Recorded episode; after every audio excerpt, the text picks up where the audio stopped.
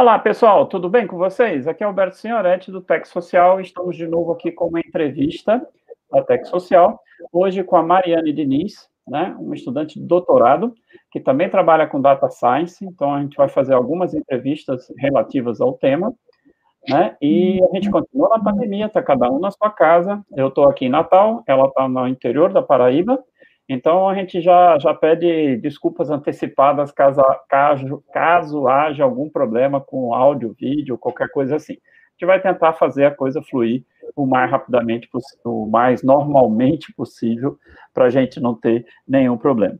A gente vai falar um pouquinho hoje sobre veículos inteligentes e suas aplicações.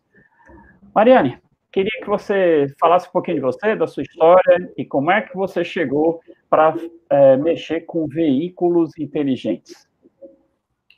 Boa tarde, né? Boa tarde ao professor Alberto. Gostaria de agradecer o convite pela entrevista. Então, como o professor já apresentou, meu nome é Mariane Diniz. Eu hoje sou aluna de doutorado pela UFRN no programa de pós-graduação em Engenharia Elétrica e de Computação. Então, não comecei minha carreira desde o princípio com veículos inteligentes, comecei a carreira, vamos dizer, na graduação, trabalhando com linha de produto e software. Em seguida, entrei numa pós-graduação em gestão de projetos, onde atuei com gestão de risco. Mais à frente, entrei no mestrado é, utilizando governança de TI para administração pública. E, por fim, chego ao doutorado, né, com o boom do momento, vamos dizer, com ciência de dados. Então, quando eu fiz o meu processo seletivo, não foi já, ah, você vai trabalhar com veículos inteligentes. Eu fiz o processo seletivo com a ideia de trabalhar o diagnóstico de depressões em estudantes de TI por meio de Mi Band. Porém, com o decorrer da, do início, né, a gente já pensou que seria um público muito fechado e também que ia ter que participar de comitês de éticas, entre outras coisas, e decidimos trocar para veículos. Por quê? O professor, é, meu orientador, o professor Ivanovic, já tinha um projeto em andamento na época, porém ainda não tinha nenhum aluno de doutorado que tivesse focando em pesquisa, ele tinha apenas um projeto vinculado ao Metrópole Digital pelo IMD, e já tinha desenvolvimento de alguns hardwares, porém não tão com sucesso. Então, eles estavam começando a ter a ideia de desenvolvimento de plataforma. Foi aí que eu entrei com a parte científica para começar a explorar, justamente, ver alguns trabalhos relacionados e ver em, que, em, campos, em qual campo científico a gente poderia atacar e qual o, o meio da ciência de dados a gente poderia utilizar para ter alguns resultados futuros.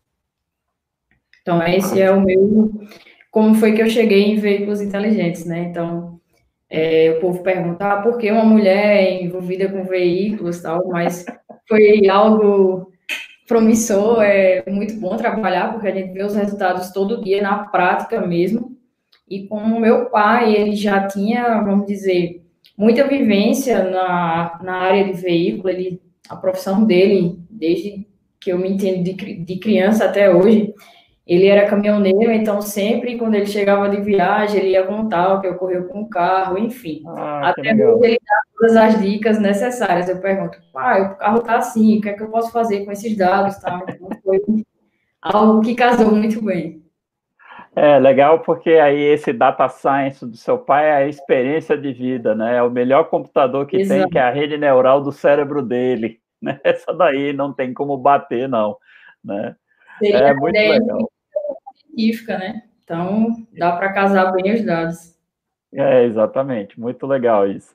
E uma coisa interessante é ver como, por exemplo, a carreira da gente nunca é uma, uma linha reta, né? Dificilmente, raramente você vai encontrar um cara que sai da graduação, pá, pá, pá, retinho, vai terminar em algum lugar, né?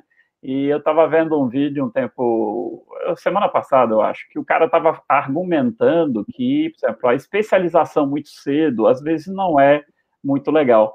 E que as carreiras hoje em dia elas são, não são retas, são um zigue-zague. Muitas vezes a gente parece que está voltando para uma coisa do passado e depois vai para frente. É um negócio bem, bem interessante.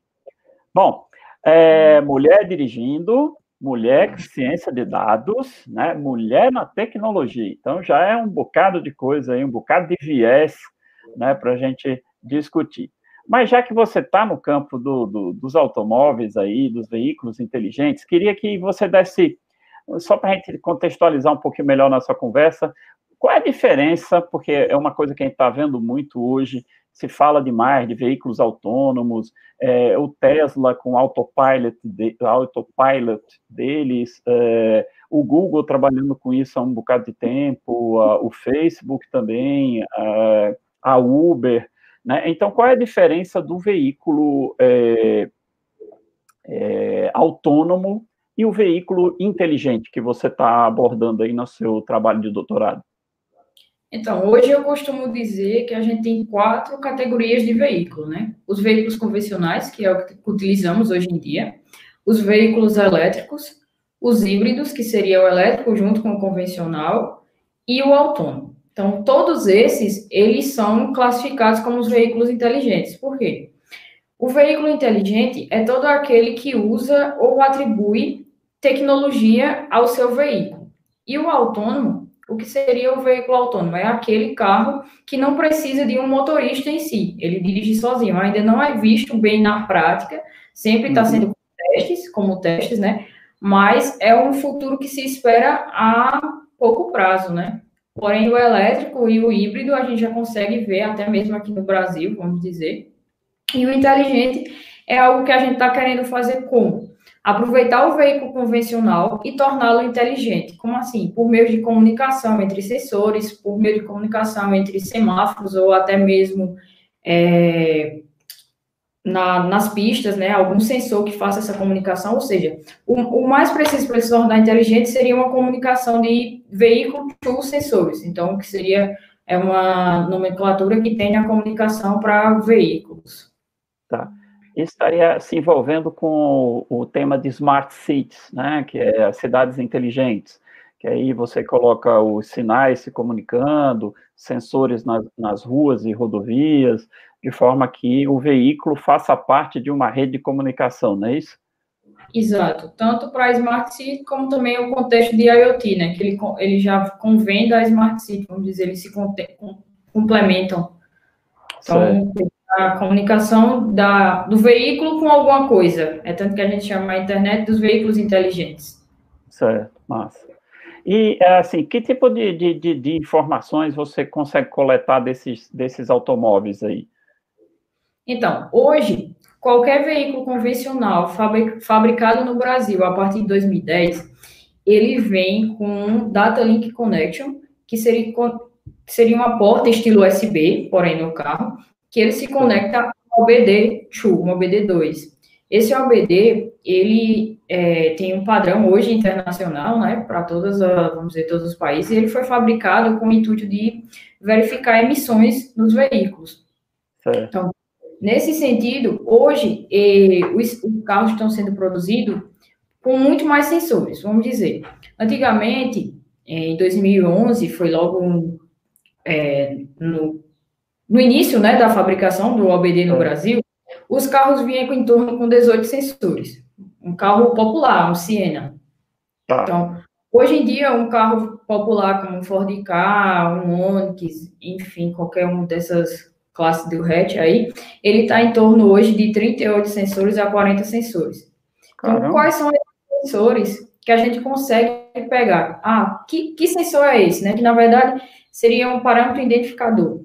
Então, seria dados de velocidade, de RPM, de posição do acelerador, da massa de ar do combustível.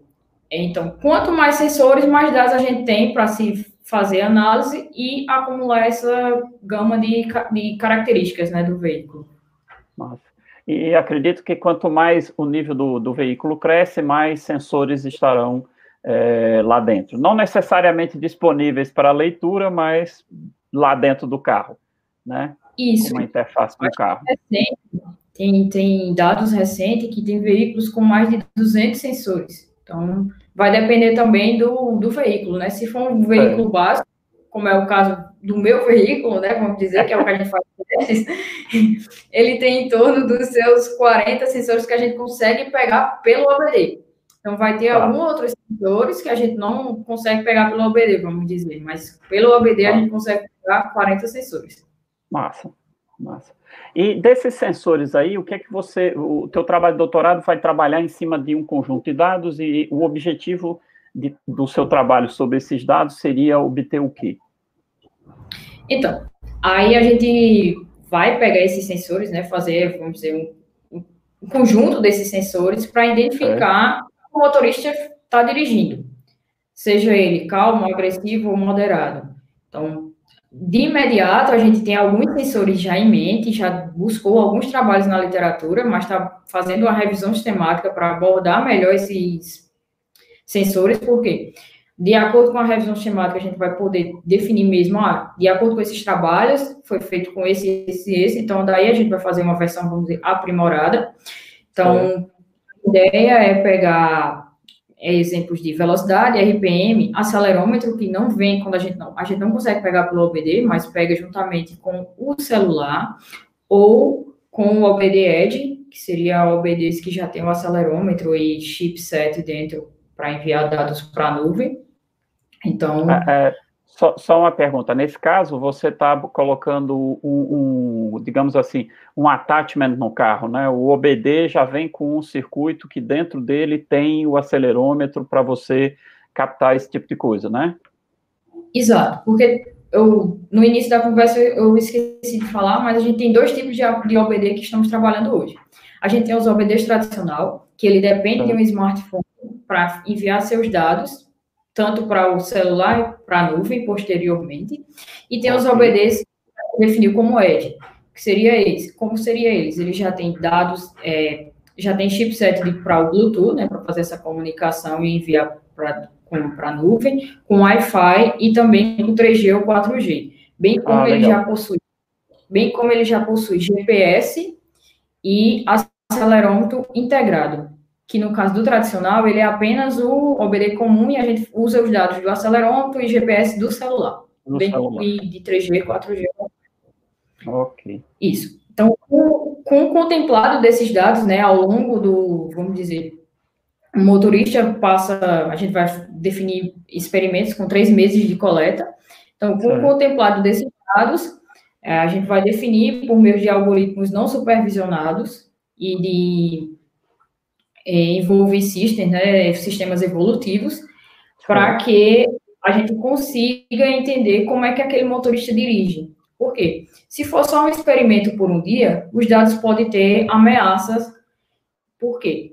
No momento em que eu saio para ir para um médico ou para ir para alguma urgência na casa da, da, minha mãe, eu vou dirigir diferente do que um dia normal ou até mesmo no trânsito. O trânsito, é. às vezes, pode garrafado em um dia e no outro não, no mesmo trajeto, no mesmo horário. Okay. Então, pegar um compilado de mais ou menos três meses, a gente tem como definir o perfil do motorista. E com esse perfil, definir várias outras aplicações à frente por meio desse perfil, né? Ah, legal. Agora, já não basta a gente ser espionado no celular, a gente vai ser espionado no carro, né?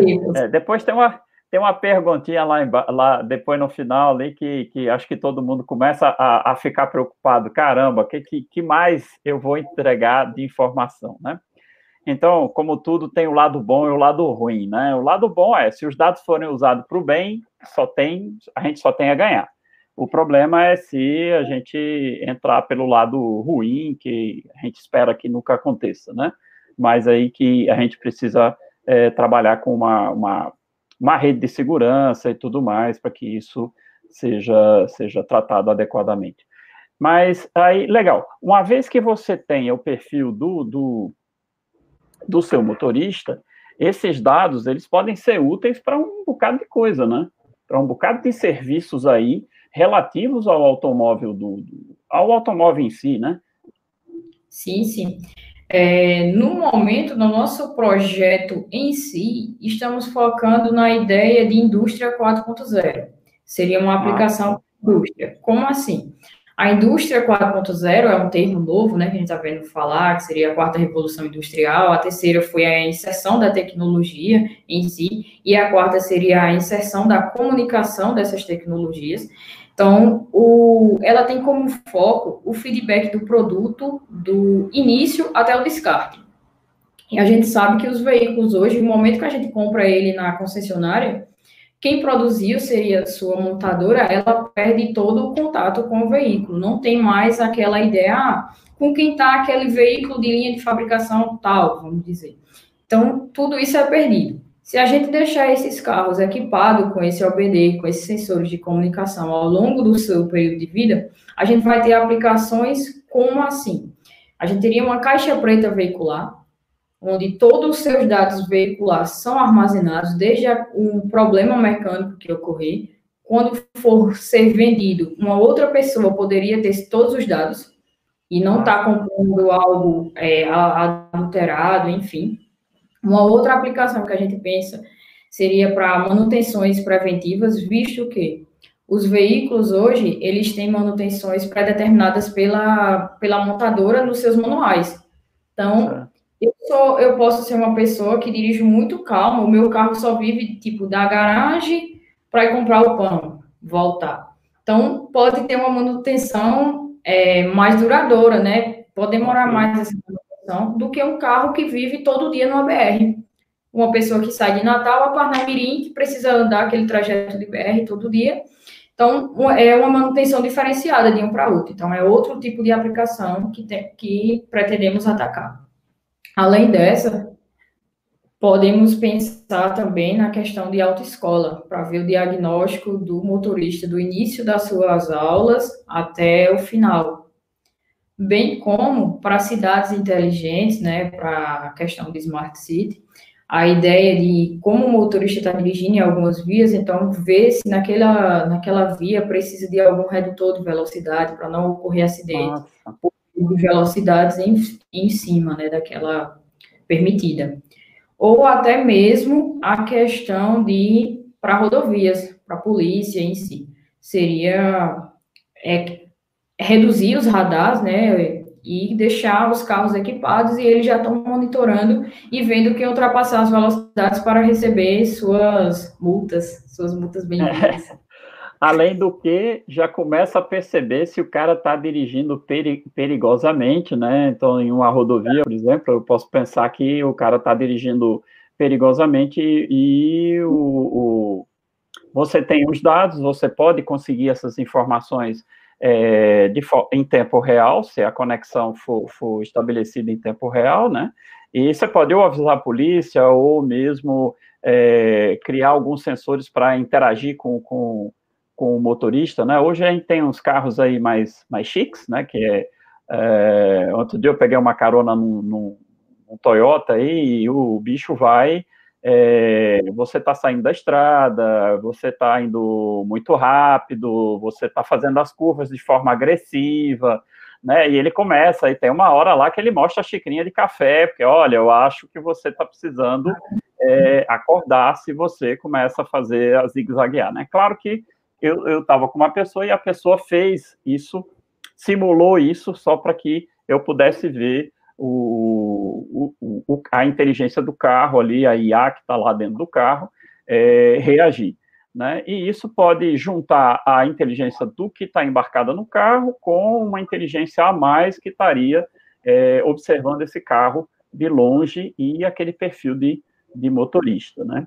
é, é, uma coisa que eu acho muito interessante, é porque a gente, com esse negócio de data science, a gente está começando a, a, a ter uma, uma conexão assim individualizada, né? Porque, como você disse, os dados estão ali, você tem um prontuário do veículo, como se fosse um prontuário de paciente, né? Que seria interessante, por exemplo, que a gente tivesse nossos dados médicos, por exemplo, em algum lugar, que eu pudesse chegar para o médico e o médico pudesse ver todo o meu prontuário, tudo que eu fiz, tudo que aconteceu, tal, não sei o quê, é, do ponto de vista médico, né? Não só eu, eu falando aquilo que a gente não não tem o conhecimento para traduzir exatamente o que, que aconteceu com a gente, né?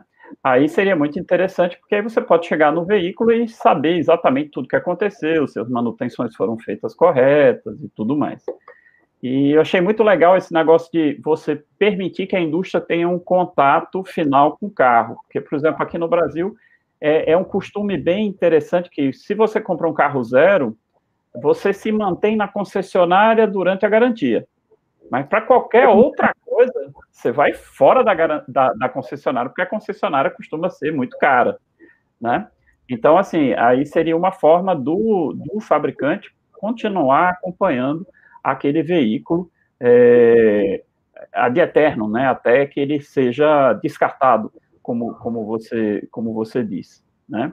Aí até mesmo para recall, né, quando eles chamam, ah, teve algum erro na fabricação daquele ano de carro, então chegaria uma mensagem no próprio painel do carro, ó, você precisa comparecer à concessionária para fazer um, um recall.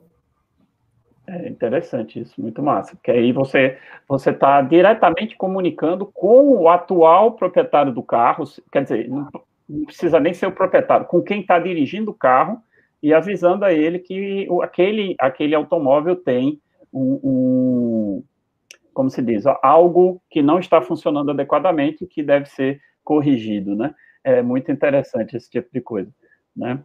É, lá na, quando eu tive em Portugal, na cidade do Porto, eles estavam fazendo uns testes muito interessantes.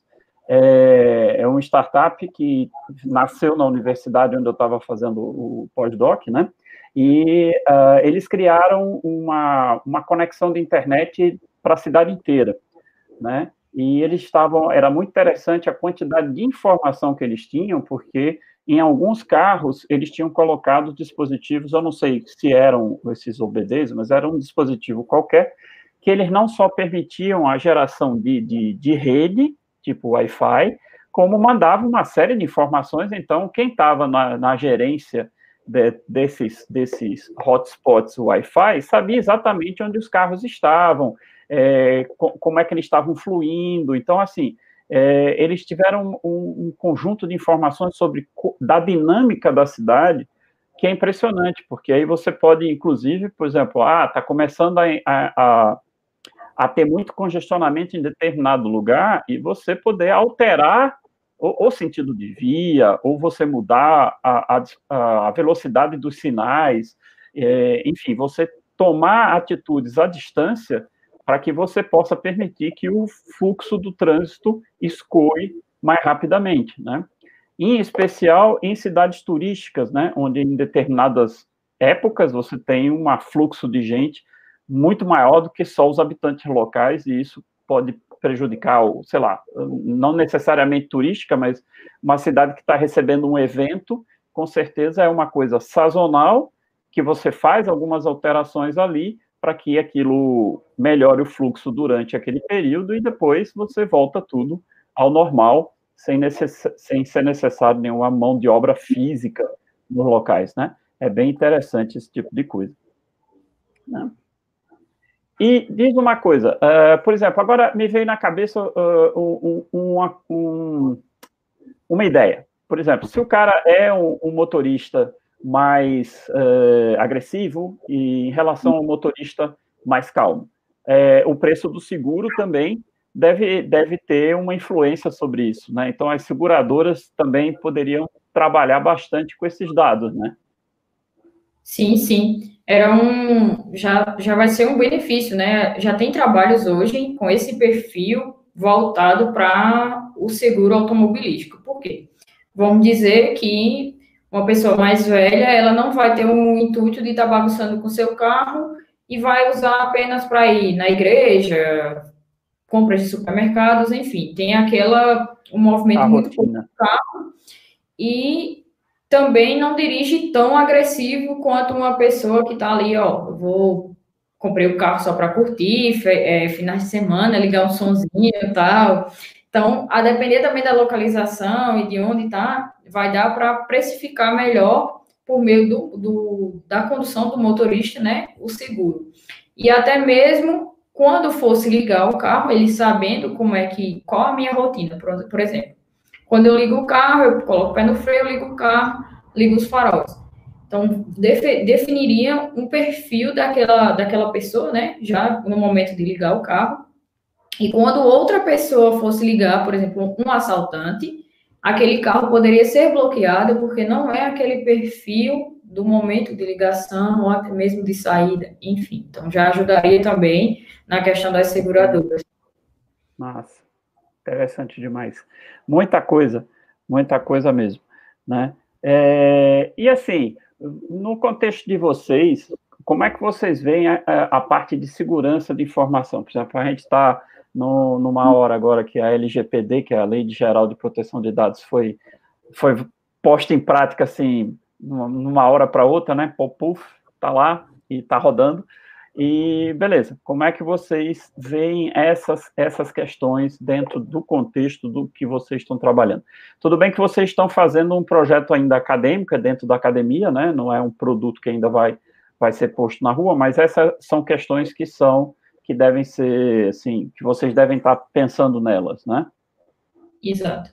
Então, como, como falou, né, a gente ainda está em protótipos iniciais, ideias iniciais bem acadêmicas, mas pensando na LGBT, né, a Lei Geral de Proteção de Dados, o que é que a gente vê? A gente já vê que alguns veículos já estão saindo equipados com internet, com essas localizações a mais, né? Como a própria Ford ou a Chevrolet, os carros hoje eles já conseguem pegar os dados de localização do seu cliente. Por quê? No momento que o, da, que o carro ocorre algum acidente, ele tem um botão de socorro. Tipo, ele já aciona a emergência automática, ou seja, ele já está acompanhando a gente de alguma forma. E em nenhum momento eu assinei algum plano de consentimento que estava dando meus dados.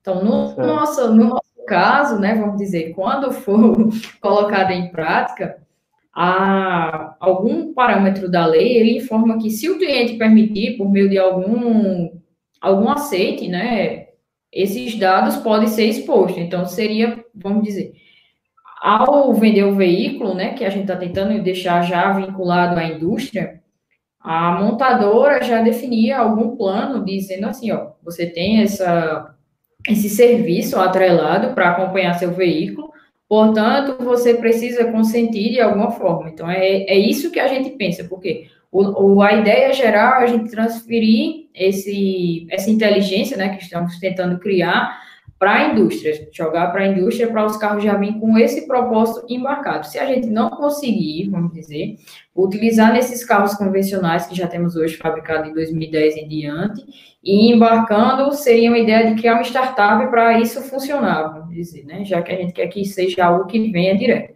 Então, criando, a nossa ideia é ter esse plano de consentimento. Então, se alguém vai se interessar, é porque justamente ele vai querer disponibilizar seus dados, até mesmo porque Hoje eles já estão, é, muita gente, né, está utilizando aqueles rastreadores GPS que compra da China. Então, okay. ninguém sabe como é que esses dados estão tá chegando lá na China, se alguém está pegando esses dados, enfim, né? Então, a Exato. ideia é, se uma pessoa já está usando esse rastreador, que não sabe nem de onde é, como é que está sendo alocado esses dados no servidor deles, cons, cons, Consequentemente, ele vai aceitar a gente mostrando, ó, aqui vai ser um acesso só para isso, isso e aquilo, vai ter dados dessa forma tal. Então, pensamos nessa, nessa questão, né? Mas a fundo mesmo, não chegamos a buscar nada sobre como é que a lei gosta que seja, enfim. Estamos mais focados em desenvolver a inteligência a ser colocada no, no carro. Isso. Ok. E, e uma das coisas que, que, que, ficou aqui na minha cabeça é tu, tua carreira é basicamente uma carreira acadêmica, né? Então, saindo um pouquinho do projeto doutorado, do projeto propriamente dito, queria conversar com você um pouquinho sobre carreira, né? É, muita gente olha assim, pô, você está no... Você fez graduação em ciência da computação, né? Em sistemas de informação, minha graduação. Certo. Então, uh, aí a pergunta que normalmente a, o pessoal faz, ah, mas se eu ficar é, dentro da, da, área acadêmica, eu só vou, vou estudar, não vou, vou ter nada para fazer é, de mão na massa, né? Então, assim, é, esclarece para a moçada aí que está vendo aí o, o, a nossa conversa, o, o, o que, que existe em termos de carreira, de mão na massa, no contexto da área acadêmica, mesmo na graduação, certo? Que aí existem projetos, existem coisas que, que podem ser feitas na graduação, que é mão na massa mesmo, de estar de, de, de tá ligado com problemas reais do mundo real, né? E, e do resto que você fez do, durante a parte acadêmica, né? Para a gente não ficar assustando a galera, dizendo, não, não, só, só existe mão na massa no mercado. Então, Minha carreira em si, quando comecei, né, ainda na graduação, eu já tive a oportunidade de atuar na indústria. Então, atuei na indústria como analista de negócios durante 2014, 2013 a 2015, foi. Então, toda, eu sempre tive aquela ideia, né, de no momento que eu não tivesse mais aprendendo, aquele local não era mais para mim. Então, eu queria avançar, meter, vamos dizer, aumentar meu sarrafo, né, como fosse na parte de de educação física em si. Então, eu decidi pedir, pedir demissão da área onde eu trabalhava, atuava como analista de negócios para empresas da TIM e decidi apostar numa carreira acadêmica, né? Vou, vou tentar.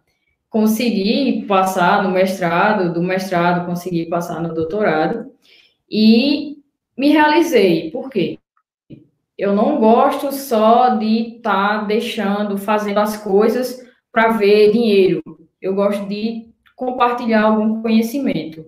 Então, na carreira acadêmica, a gente coloca, sim, a mão na massa. E muito, né? Eu acho que coloca muito mais do que na, na indústria em si.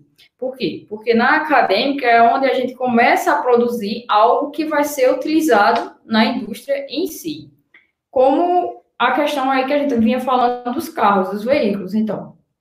Se essa tecnologia que a gente vem desenvolvendo, vem testando, vem produzindo artigo, vem fazendo experimentos em casos reais, em casos de laboratório, muita gente, muitas vezes a gente passa, vamos dizer, uma semana no laboratório fazendo toda aquela análise. Ah, gente, ah, e você simula com carro? Sim, a gente tem simuladores para carro lá dentro do laboratório. E depois a gente vai na prática, na vamos dizer, na vida real, coloca dentro do carro, faz todo aquele teste. Por fim, a gente tem ainda a questão de publicar. Então, vai lá fazer o artigo para poder submeter e dizer, ó, aqui esse campo, essa área de trabalho, quem está explorando é fulano, fulano e fulano.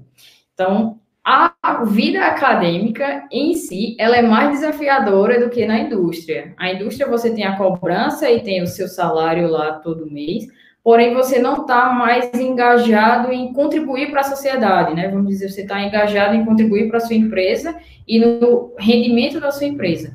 E na vida acadêmica, não, você tem aquela produção todo dia e vendo seu, seu nome crescer, até mesmo sua equipe crescendo e co colocando coisas novas na sociedade que muitas vezes o pessoal não está nem sabendo disso, né? Uma coisa que eu gostei da pandemia é que todo mundo está focado em ah, a vacina vai ter que sair, mas ninguém está atrás. É, começou a ver a ideia do pesquisador, porque o pesquisador é quem está lá tentando buscar que essa vacina saia. Então, isso foi bom na nossa. A pandemia foi boa em duas vertentes na minha carreira, né? Como eu posso dizer. Tanto na carreira de TI, porque tudo hoje está sendo via home office, então está sendo explorado a tecnologia da informação. Nossa carreira deu uma, vamos dizer, cresceu nesses últimos, já vinha crescendo, tinha muitas vagas, porém cresceu muito mais. E a questão da minha carreira da parte científica, né? Por quê? Muita gente agora só vive falando, ah, essa vacina tem que sair, essa vacina tem que sair, porque está demorando. Então, começaram a dar valor à pesquisa em si, porque depende da pesquisa para poder sair a vacina. Então, muitas vezes a questão não é só a área, vamos dizer, a área de medicina em si, a área deles lá, a nossa área é tecnologia, mas do mesmo jeito que eles fazem os experimentos para poder sair algum produto, a nossa área faz do mesmo jeito para poder explorar algo para que a indústria seja utilizada, ou seja, a mão na massa é direta, do momento que você chega ao momento de, de saída, né? E quando sai, ainda vai virar professor, algo do tipo, que vai colocar a mão na massa do mesmo jeito. É, por sinal, essa questão da, da, da, questão da ciência, né, que a gente aí o público em geral começa a ver o, o quão complicado é fazer ciência, né? E ciência não é uma certeza. A gente tem hipóteses, né? A gente pergunta e se e fizer isso, vai funcionar? Não sabemos. Então vamos lá testar e ver se determinada coisa funciona ou não.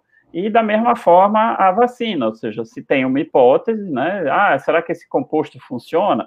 Beleza, vamos fazer testes e testes, e os testes vão evoluindo à medida que se aumenta a, a, quantidade de, de possibilidades de, do negócio ter sucesso. Né? Alguns compostos, com certeza, os primeiros testes já inviabilizam, e os outros compostos que vão passando por testes e mais testes, vão aumentando a probabilidade de se chegar a alguma coisa é, que funcione, né? E é, uma coisa engraçada é que as pessoas querem algo assim que funcione de imediato e que seja a solução total.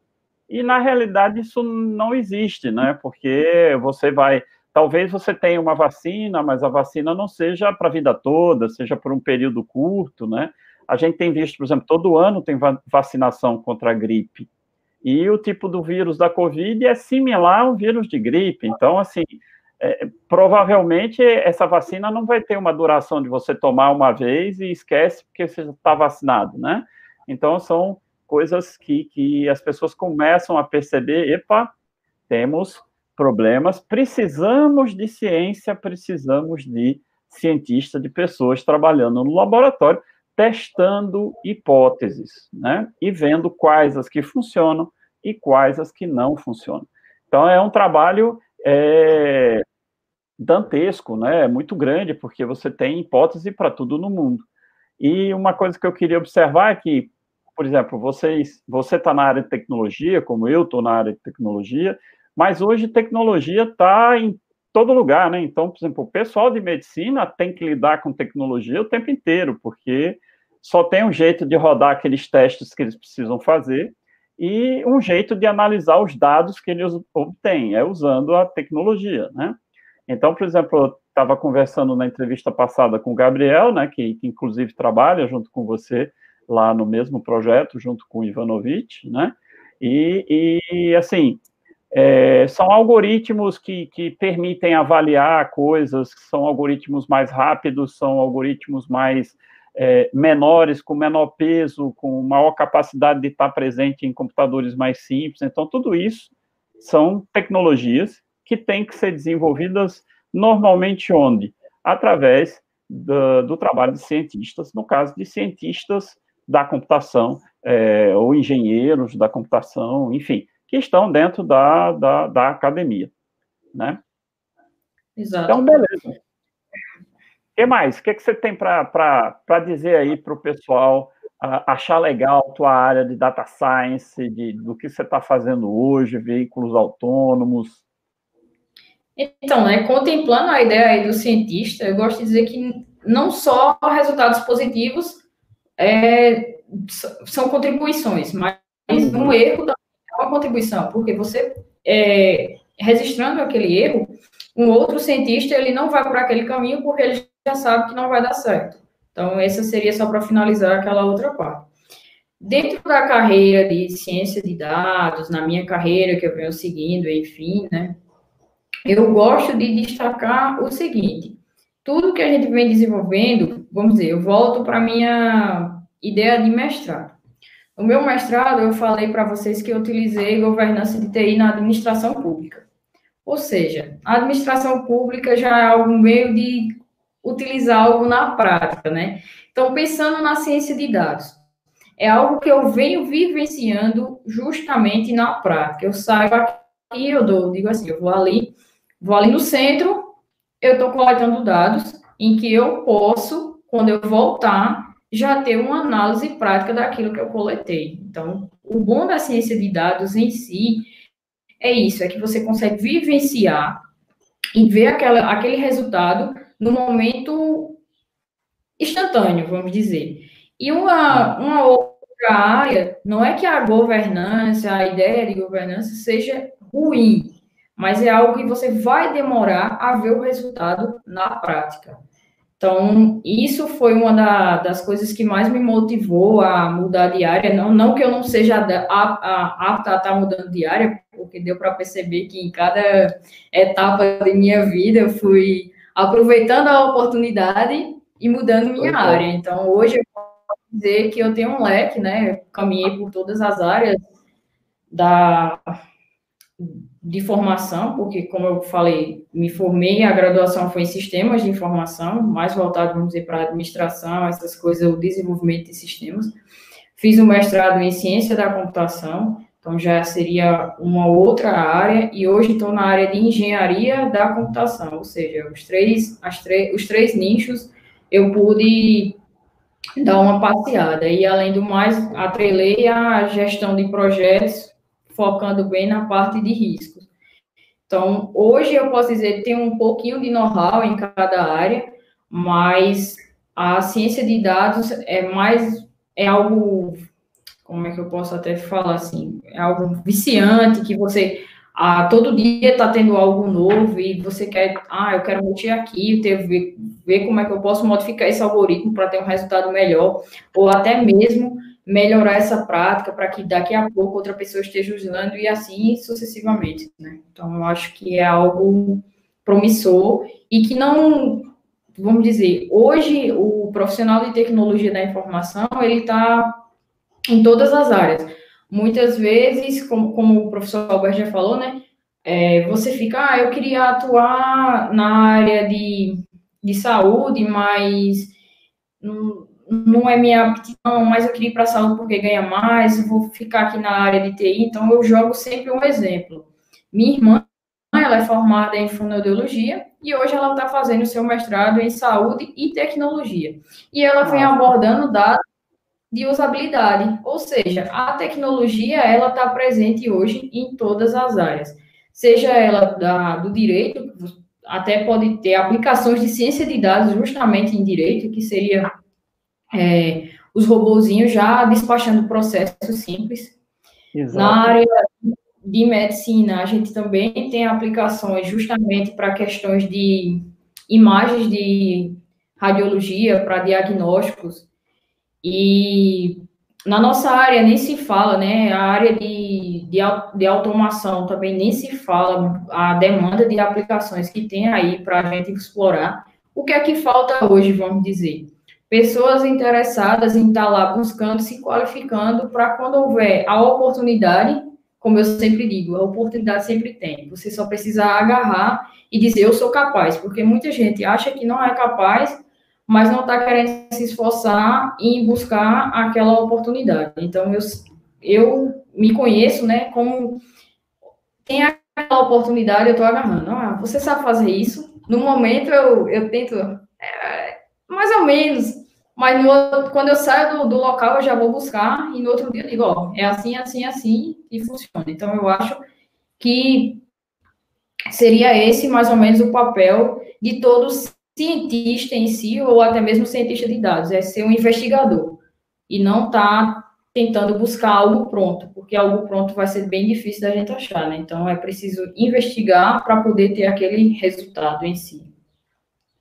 É, eu acho que é muito importante isso que você, que você falou agora, que é importante para qualquer profissão, né? Seja o cara que sai da ciência da computação para ir para o mercado, seja o cara que sai da ciência da computação para ir para a área acadêmica é a questão do, do, do repertório, é você é, passar por várias experiências, conhecer várias tecnologias e estar tá sempre antenado com o que está acontecendo de novo.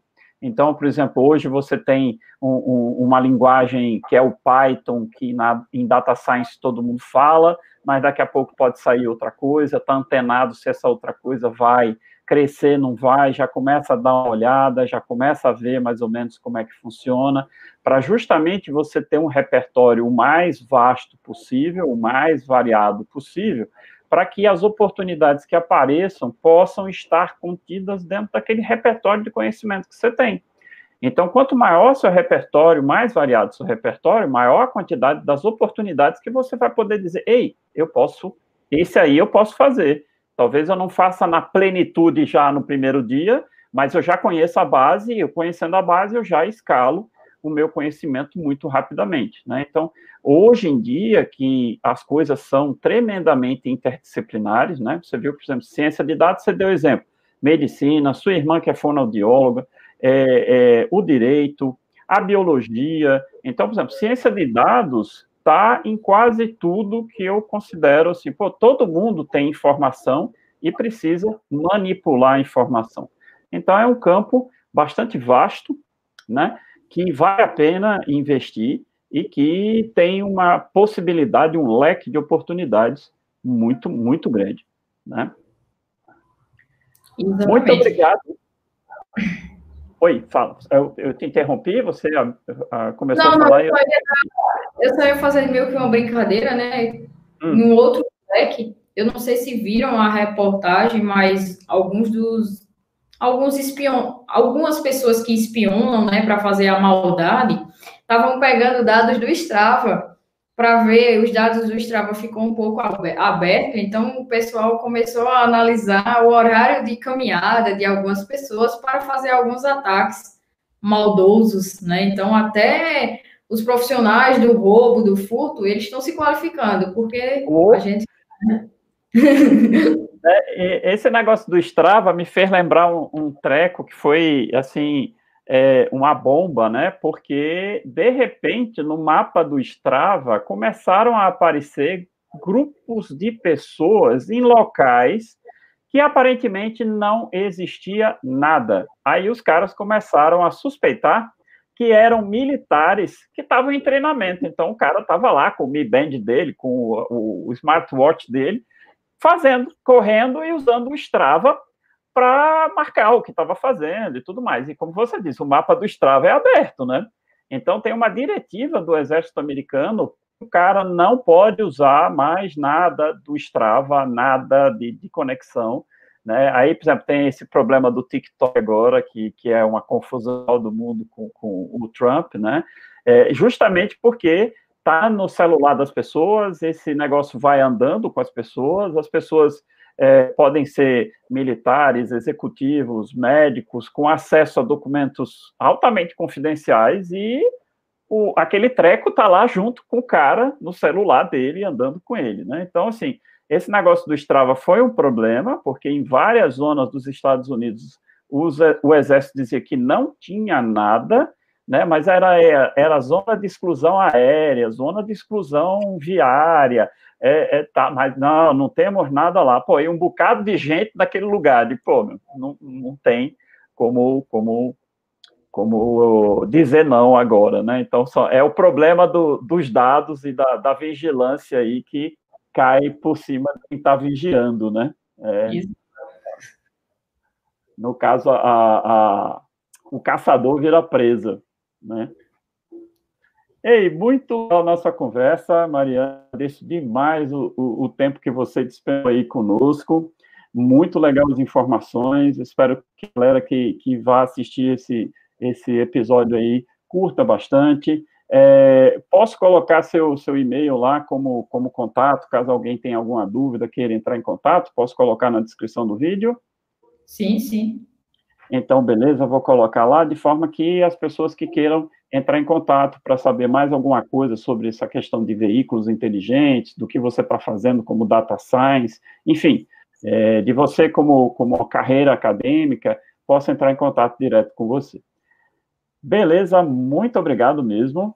Repasso aí a palavra para você. Manda um recado aí para a galera. Então, eu que agradeço, né, pelo convite mais uma vez, foi bem legal participar e espero contribuir de alguma forma, então incentivar não só para a carreira acadêmica, mas também para a carreira de data science e, e, também incentivar as mulheres, né, que é um, uma minoria na nossa área. Então, gostaria que alguém se interessasse de alguma forma em seguir nessa, nessa linha e contribuir para a sociedade em si, né, no futuro, ou até mesmo hoje, no presente. Então, é, é isso é, é, mesmo. É uma das coisas que a gente aqui na Tech Social fala muito, que a diversidade é a força da criatividade. Então, é, a participação de, de, diferentes pessoas, de diferentes formações, de diferentes gêneros, de diferentes visões de mundo, né? Então, assim, a mulher tem que estar presente nisso, né? Espero que é, essas, essas entrevistas que, que a gente tem feito com, com mulheres na tecnologia é, tragam seus frutos, tragam mais mulheres para dentro da área de tecnologia.